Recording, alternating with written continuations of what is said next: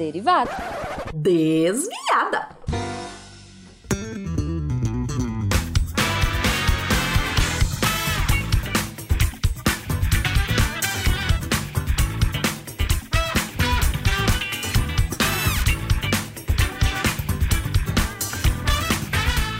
Bom horário, pessoal!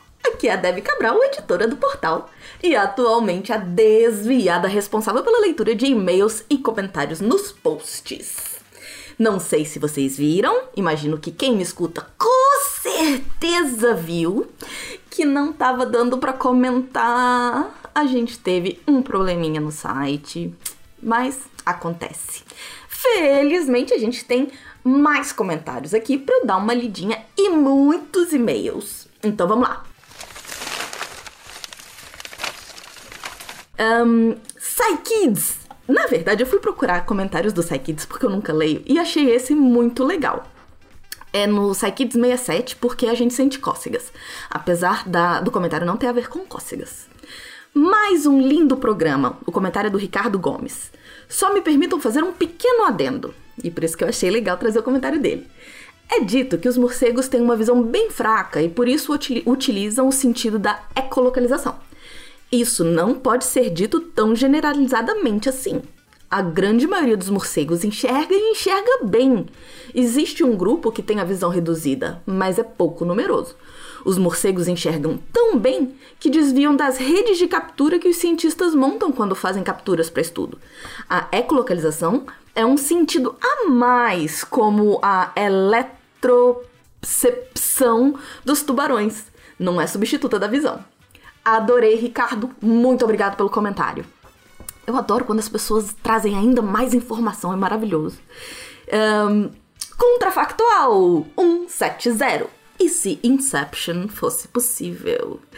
Um, Daniel Paulo Daniel Paulo Lima da Silva eh, comentou: se fosse possível, com toda certeza do mundo que seria mais usado para putaria. E o Tarek concordou, sem dúvida alguma. e a imaginação seria o limite. Hashtag medo. Gostaram da minha personificação do, do imperso... Imp, eita, do Tarek? é, sem dúvida alguma. Te amo, boss. Uh, SciCast 389 uh, doenças metabólicas, diabetes, obesidade e hipertensão. Esse foi um dos casts que foi prejudicado com a falta de comentários por conta, né, do nosso probleminha no site. Então, eu queria fazer um comentário, Deb Cabral. Adorei a vírgula! Saúde! Yeah, yeah! Eu sei que entrega muito a idade, gente, mas é maravilhosa essa vírgula. Na hora que eu ouvi, soltei uma gargalhada. Foi muito bom. Uh, SciCast 388. Energias renováveis. O Renan... Ah, esse cast foi muito interessante porque virou uma aula. Porque as pessoas começaram a interagir. Foi assim, é, é tudo que os comentários trazem de bom. Então, eu vou ler para vocês. Renan Becker comentou. Ainda não terminei o episódio, mas acho importante falar sobre um comentário que foi feito no programa. Que bombear água para cima da hidrelétrica não compensa.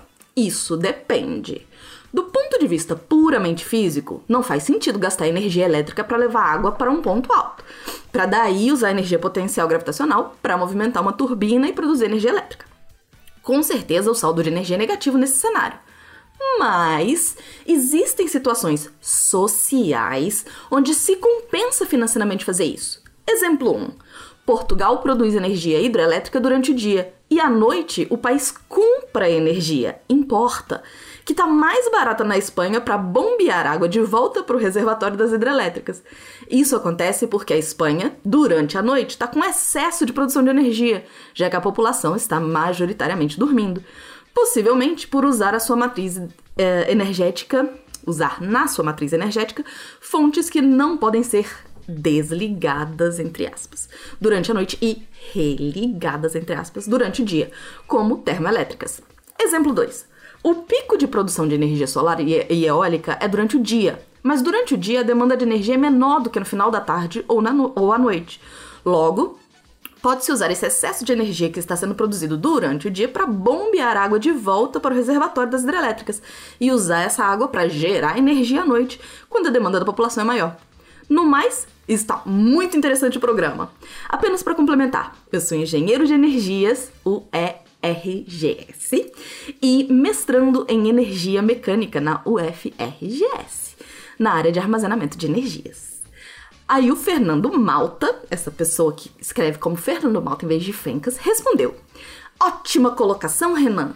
Faz todo sentido as duas afirmações que falou. É um excepcional exemplo de como o reservatório. Eu devia fazer personificação do Fencas também, né? Ótima colocação, Renan! Faz todo sentido as duas situações que falou. É um excepcional exemplo de como o reservatório, nesse caso, atua como uma grande bateria, como havíamos dito, e que o ato de transportar a água monte acima é como se estivesse carregando ela. Valeu! Eu tô péssima hoje. Continuando, aí tivemos mais um comentário enorme de alguém que se denominou PBDA. Um ponto sobre a bendita definição de energia sustentável, ou qualquer coisa que se diz sustentável, a melhor forma de se definir isso é pelos selos que existem para isso. Estes selos podem ser nacionais ou internacionais. Um bem famoso é o ISO 14001 bem geral para sustentabilidade, para energia e construção. Se me lembro bem, tem o LEED, não lembro bem se envolve energia. Eles definem para eles uh, o que é ser sustentável e como obter o certificado, o que às vezes afeta a forma como produz alguma coisa. Um bem definido para a energia é o IREC. Em relação ao bio, biodiesel, dependendo de como for produzido as plantações, vai existir a necessidade não só do carbono, mas principalmente do nitrogênio, que é um macronutriente para a cana.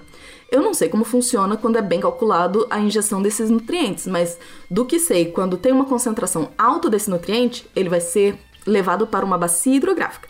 E se tiver um rio, vamos ter um probleminha superficial. Se não tiver o problema, vai ser interno, o que atualmente, infelizmente, é preferível. Uma curiosidade: a energia maremotriz pode ser gerada de muitas formas, não somente boias e pás, mas pode ser também um tipo de construção, como uma hidrelétrica representando a água que, na baixa maré, gera energia pela diferença de cargas de pressão. A melhor energia mesmo é a mais pesada, pensada. Estou à espera dos próximos episódios sobre energias renováveis e quero ver o episódio onde vão resolver a grande dúvida do universo ambiental. E espero quebrarem as certezas das pessoas de marketing sobre o que é sustentabilidade. Ótimo episódio! E a minha indignação é não terem referenciado o conto de Asimov, a última pergunta. E aí a gente teve uma resposta a este comentário do Guilherme Dinenbeer. Guilherme não me corrigiu, então vou continuar falando Dinenbeer. Guilherme Dinenbeer falou: o LEED é um certificado de, aspas, amicabilidade ambiental. É quando a infraestrutura é pensada em agredir o ambiente somente o mínimo necessário. Então vão ser considerados vastos espaços para absorção de água no solo para não impermeabilizá-lo com o concreto. Vão tentar replicar artificialmente alguns microbiomas comprometidos pela construção, aproveitar áreas aspas mortas, telhado, parede, para captar energia solar, térmica. E a ISO 14001 não trata de sustentabilidade diretamente, trata mais de gestão ambiental. E acaba sendo uma vitrine para empresa certificada mostrar sua preocupação com o meio ambiente. Observe que a ISO 14001 não restringe a atividade fim da empresa certificada. Vai tentar regular ou diminuir os impactos ambientais causados pela atividade, não havendo nenhuma garantia de que tais mitigações tornem a empresa sustentável. E aí o Fencas contribuiu. A ISO mais próxima à sustentabilidade, entre aspas, que temos é a 26000 de responsabilidade social, que vai ter uma abordagem mais de sustentabilidade corporativa. Mas é uma norma, mas é uma norma um pouco inócua. O mercado verifica bem pouco sua utilização. É mais orientativa, eu participei das discussões e, das e da redação da ISO 20400 para compras sustentáveis. É bem mais prática, mas admito que não tenho acompanhado tão profundamente sua aplicação. Revisei recentemente também a ISO 14030 para títulos verdes, Green Bonds, mas ainda está em discussão e realmente não sei qual vai ser seu uso efetivo, já que é um mercado muito autorregulado. No fim do dia, sustentabilidade, entre aspas, é algo muito mais de padrões de mercado e boas práticas do que efetivamente regulações, o que traz vantagens e desvantagens inerentes. É isso. a gente continua com outro comentário do Celso Rosa Júnior, só colocando definição de energia é uma conta que dá certo. Luciano Faria Abreu Quero aproveitar esse tema para pedir aos físicos de plantão para me ajudarem a fazer um cálculo aqui. Imaginemos um mundo no futuro em que 100% da grade energética do planeta esteja conectada. Nesse cenário, não seria possível ter duas plantas energéticas solares em pontos opostos do globo, de modo que cada uma suprisse o consumo de energia do planeta? Assim, sempre teríamos uma geração de energia solar, sem necessidade de baterias. A conta precisa dos seguintes dados: X, consumo de energia mundial ao dia, Y, energia gerada em um dia por quilômetro quadrado de painéis solares. Z, a área ocupada por painéis, so painéis solares. Precisaria de duas dessas no mundo em lados opostos. Façam essa conta aí e me digam se eu não solucionei o problema de energia do planeta. o professor, uh, que faz referência ao Casa de Papel. Excelente programa! E uma pergunta ficou na minha mente nós não possuímos nenhuma maneira de extrair energia da força gravitacional do planeta sem ser a Gravity Light. Falou como aqueles vídeos fakes de moto, de moto perpétuo, roda da, de Bhaskara, que parecem estar usando a gravidade para continuar funcionando. Apesar daquilo ser fake, não possui alguma forma de, existir, de extrair essa energia da gravidade? E aí o Renan respondeu: nós já fizemos isso. Energia hidroelétrica usa a gravidade para transformar a energia potencial gravitacional em energia cinética e depois em energia elétrica. E o professor, mas as hidrelétricas necessitam da água combinada com potencial gravitacional. Digo, no sentido de somente força gravitacional, como aqueles vídeos fakes da roda de Bhaskara. E aí o Renan continua. Dei uma procurada no Google sobre essa roda de Bhaskara. Nos exemplos que vi, todas usam alguma substância como massa para criar a força-peso que irá movimentar a roda. Seja água em pequenos tubos, sejam bolinhas soltas, sejam pedaços de madeira. A ideia central é a diferença de peso para que um puxe o outro, entre aspas. O problema desse sistema de energia, entre aspas, é a energia do movimento da roda se perde por atrito nas partes móveis da roda. Então, não tem como tu manter a roda girando sem adicionar mais energia de fora do sistema. Um sistema hidrelétrico usa esse conceito de roda, mas pega energia nova de fora toda vez que passa energia nova pela roda. Uma ideia interessante de sistemas que giram é armazenar energia em discos girando, sistema flywheel, que consiste em usar a energia de fora do sistema para colocar em movimento o disco e daí manter ele girando com a menor perda possível de energia, armazenando um, dessas que foram a energia do movimento. E quando precisar dessa energia, se retira ela do disco e transforma em outra forma de energia. O professor respondeu. E pensar que ainda não conseguimos extrair energia usando somente da força da gravidade, e apesar de dominarmos bem a eletricidade, não conseguimos produzir energia com magnetismo. Isso mostra que realmente ainda estamos um pouco longe da civilização do tipo 1 da escala de Kardashev. Uh, eu adoro esses comentários porque eu acho que eles contribuem bastante para, o, para o, o cast. Vamos para os e-mails. Um, vamos começar com Reginaldo Souza. Olá, Psycasters, tudo bem? Eu tentei resgatar o primeiro e-mail que eu enviei para vocês. Mas eu tenho essa mania burra de apagar os e-mails velhos. Eu também, Reginaldo. Em todo caso, eu mandei um e-mail para vocês há cerca de 3 ou 4 anos atrás, informando que havia descoberto o cast e que estava começando a maratonar o mesmo. Na época, o Fencas me respondeu com um e-mail dizendo mais ou menos algo como: Bem-vindo, cara! Espero que você goste. Você vai ver que muita coisa parou, eh, mudou por aqui. Eu sou o host agora. Nos avise quando terminar a maratona. Eu fui conferir aqui e eu tenho, no momento, 15 casts que atualizam semanalmente, aos quais eu acompanho. E em paralelo a isso, eu ainda estou maratonando vocês. Pelo título do e-mail, imagino que vocês saibam em qual cast estou agora. O título é O Legado. Eu prometi que iria encaminhar um e-mail somente quando terminasse de maratonar, mas não consigo. Esse cast mexeu muito comigo. Muito. Me peguei em lágrimas em vários momentos dele. Ora por tristeza, ora por alegria. E ao fim, e ao fim do mesmo, eu percebi que eu estava com um puta sentimento de alegria, meio que de orgulho.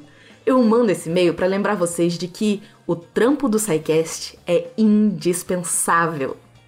O legado tá aí, ele se mantém aí. Eu tenho certeza que a poeira cósmica que o Silmar é hoje está deveras orgulhosa de vocês. E sabem como eu sei disso? Porque eu estou.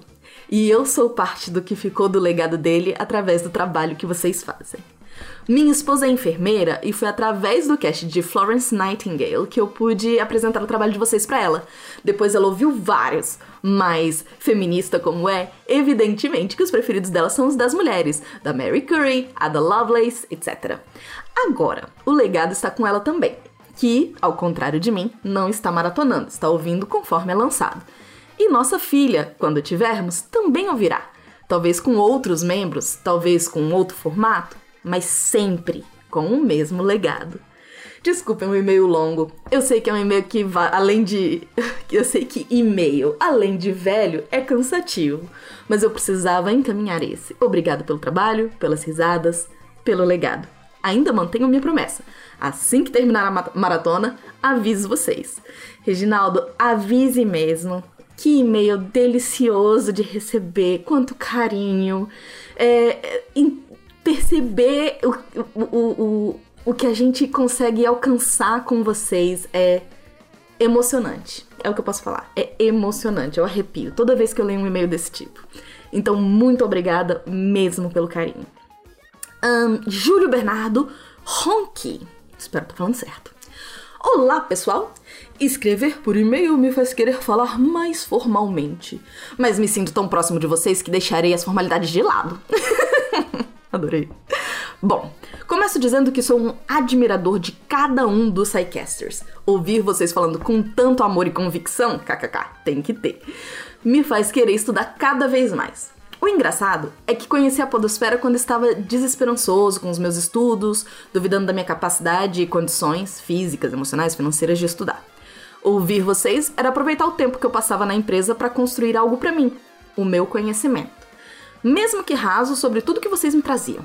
Ouvindo o total de três sidecasts por dia, mesmo não tendo meia hora por dia para estudar, garanti minha vaga na faculdade. Faço química no IFSP. Acertei pelo menos 20 questões do Enem só com o que aprendi com vocês. Minhas esperanças foram renovadas e voltei a acreditar em mim e acreditar na minha capacidade de contribuir para a educação. Acho que falei o suficiente. Então agora eu posso sugerir um tema para algum futuro SciCast. A Lei de Benford. Seria incrível ver essa lei incrível sendo apresentada por vocês.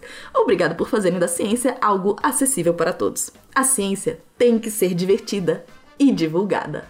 Abraços. Muito, muito, muito obrigada, Júlio. De novo, é sempre muito bom perceber que uh, a gente tem esse que a gente consegue dar esse empurrão pra vida das pessoas é, uh, uh, mudar. Eu acho simplesmente incrível. Pra, não é nem pra, mudar a vida, é pra resgatar uma coisa que a pessoa já tinha, já queria. É só um, um empurrãozinho que ela precisava. Então, ver esses efeitos são sempre ah, emocionantes. Quanto à sugestão de, de tema, já passei para equipe, vamos ver se vai rolar. Uh, Próximo e-mail, Rômulo Ristow. Bom dia, turma. Tudo bem? Acompanho vocês há muitíssimo tempo, desde os primórdios. Parabéns para o episódio. Qual é o episódio mesmo? Energias renováveis. Com certeza foi um bom apanhado dos principais conceitos envolvidos. Atuo nessa área há 13 anos. É, aí ele colocou o link do LinkedIn para ele. Gostaria de fazer uma sugestão. Tenho feito apresentações no mundo corporativo sobre energia e algo que sempre chama atenção é a ordem de grandeza das coisas. Abordo isso de maneira bem didática para o público leigo. Por exemplo, o que é um quilowatts em joule? Eu tô, eu, ele colocou só KWH em J. Eu tô deduzindo, tá, gente? Kilowatts em joule, por isso que eu vou falar embolado. Uh, o que é um megawatts MWH. Uh, qual a ordem de grandeza disso comparado com uma chaleira aquecida, uma caixa de água elevada, um carro em movimento? O que significa o consumo de energia brasileiro em joule? Como isso se compara ao que o Sol nos disponibiliza? O que acham de um cast assim? Posso contribuir se quiserem. É isso aí. Grande abraço à equipe. Observação, para esse meu não ficar tão formal, lá vai uma nerdice. Esse episódio me fez relembrar os tempos de SimCity 2000. Bom, Romulo, eu passei sua sugestão Uh, o Marcel já ficou empolgadíssimo e já virou e falou: Cara, falar de ordem de grandeza dá até pra gente botar Covid no meio. então, acho que esse cast deve sair, hein? Uh, se eles precisarem de ajuda, a gente entra em contato. Obrigada. Cláudio Melgaço mandou e-mail falando do episódio 390 mais um episódio informativo e divertido. Ouvir cada participante contribuindo e somando ao tema é sempre incrível. Gostaria, contudo, de fazer uma ressalva. Aos 53 minutos e 49 segundos, o sempre afiado professor Barbado falou sobre o Holodomor, uma fome terrível ocorrida na Ucrânia entre em 1932 e 33. Ao afirmar que, aspas, Stalin mandou toda a Ucrânia passar fome, ele corrobora a narrativa anticomunista da intencionalidade dessa crise terrível. Essa tese já está superada, com evidências, por exemplo, na, na correspondência pessoal de Stalin. No post do episódio 86 do podcast Revolution estão reunidas algumas referências sobre o tema. Mais uma vez, parabéns pelo trabalho, já estou ansioso pela parte 2. Muito obrigado, Cláudio, pelo seu comentário. É, aparentemente essa coisa do Holodomor, ele é realmente. Uh, um, as pessoas debatem, né? Então, muito obrigada por ter trazido a possibilidade da gente ver outras referências sobre o tema. Quem se interessar, é, a sugestão dele é episódio 86 do podcast do Revolu Show. É isso! Eu vou terminando por aqui. Continuem comentando sempre que o site não der problema. Sinto saudades de vocês, então escrevam pra mim. Não, escrevam no cast, tá? Assim, no post, não pra mim, Débora. beijo. Ah, e-mails. Se você quer entrar em contato por e-mail, uh, mande e-mail para contato.sicast.com.br. Um beijo e até a próxima!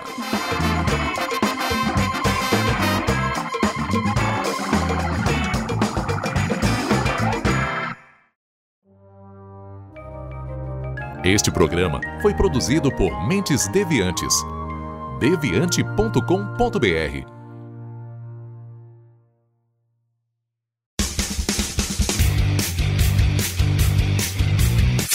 Cortes, edição de podcast.